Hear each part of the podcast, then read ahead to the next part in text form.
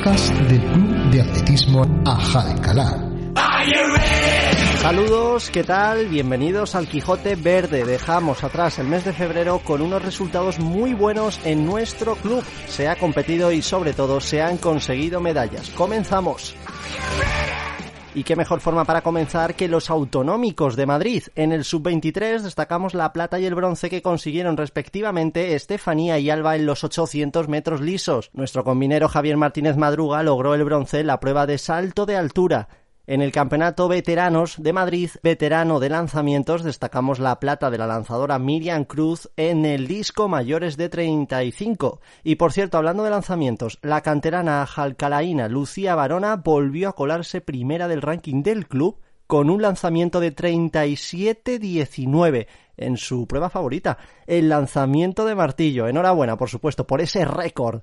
Además, en el absoluto, varios se colaron en el top 10 del club de todos los tiempos, esa marca que podéis consultar en nuestro Instagram, en nuestras redes sociales. Y otros tuvieron la medalla muy, muy, muy cerquita en esos absolutos. Nos marchamos al cross, celebrado en Valdemoro, tiempos extraordinarios, Manolo 36.30, Fran 37.09, Pedro 37.12, Juan 37.40 y Roberto 38.25 un mes en el que hemos tenido a nuestro atleta formado en las categorías inferiores del club, Gerson Pozo, estuvo magnífico en el Campeonato de España absoluto, consiguiendo llegar a la final de 400 metros lisos junto a los más grandes en esa prueba.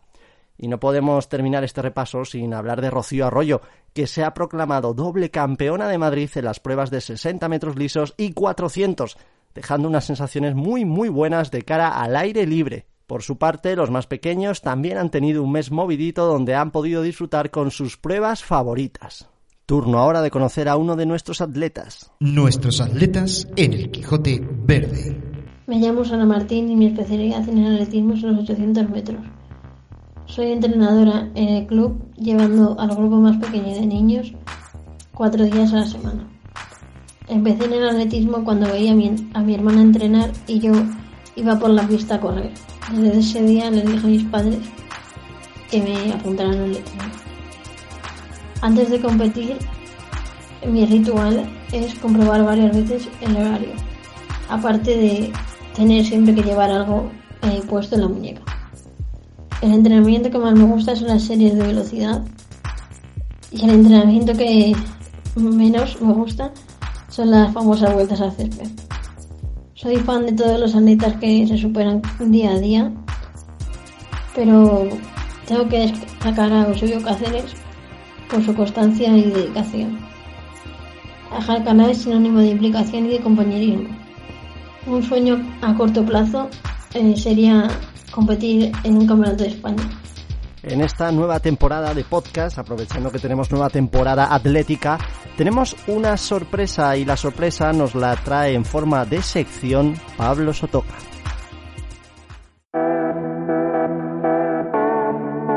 Y arrancamos esta histórica y bonita sección en la década de los 70, donde se inicia el proyecto de la Escuela de Atletismo dirigida por el olímpico almeriense Antonio Fernández Ortiz, debido a la necesidad de canalizar una actividad que se realizaba en la calle a través de un club.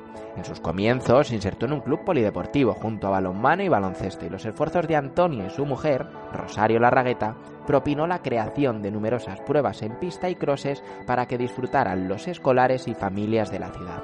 Además, se lanzaban a realizar un evento para toda la ciudad de Alcalá de Henares que es tradicional y conocido por todos, la famosa Carrera Popular.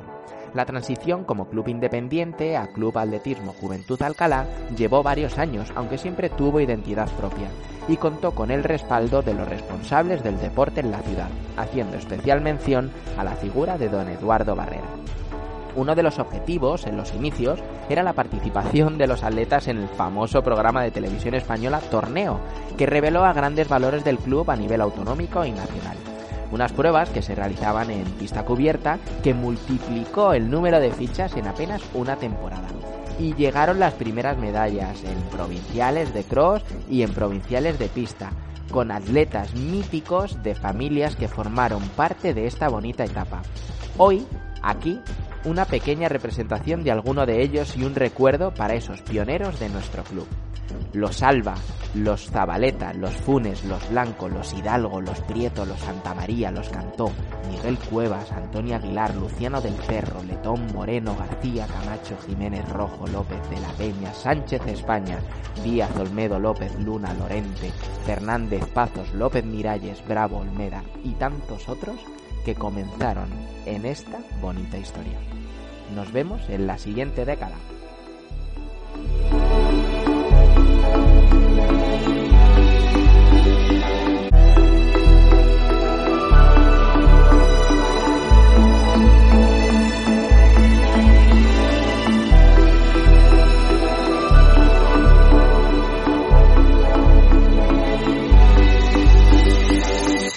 Pues esa es la nueva sección que nos va a traer Pablo Sotoca durante todo este año, coincidiendo con el 45 aniversario del Club de Atletismo Ajalcalá, que se dice pronto. Por cierto, tenemos muchas cositas para el mes de marzo. ¿Nos lo cuenta alguien del club? Rocío. Hola, buenas. Yo soy Rocío Martínez y soy atleta velocista dentro del Club de Atletismo Ajalcalá. Y vengo un poco a que nos organicemos este mes de marzo que viene cargado. En primer lugar, creo que es importante mencionar que los menores federados tienen muchas jornadas en las que buscarán mejorar sus registros. También los sub-16 y los sub-18 disputan su, campeonato de Madrid y su posterior campeonato de España, en el que, por suerte, podremos seguir de cerca algunos de los nuestros. También es importante mencionar que se realizan controles para que los demás podamos mejorar nuestras marcas. Y, por último, pero no menos importante, eh, se disputa el Europeo de Pista Cubierta, donde estaremos animando a todos los atletas españoles y disfrutando del atletismo de élite. Vamos a intentar que cada mes uno de nuestros atletas nos ponga al tanto de esa agenda que tenemos siempre de cara al próximo mes.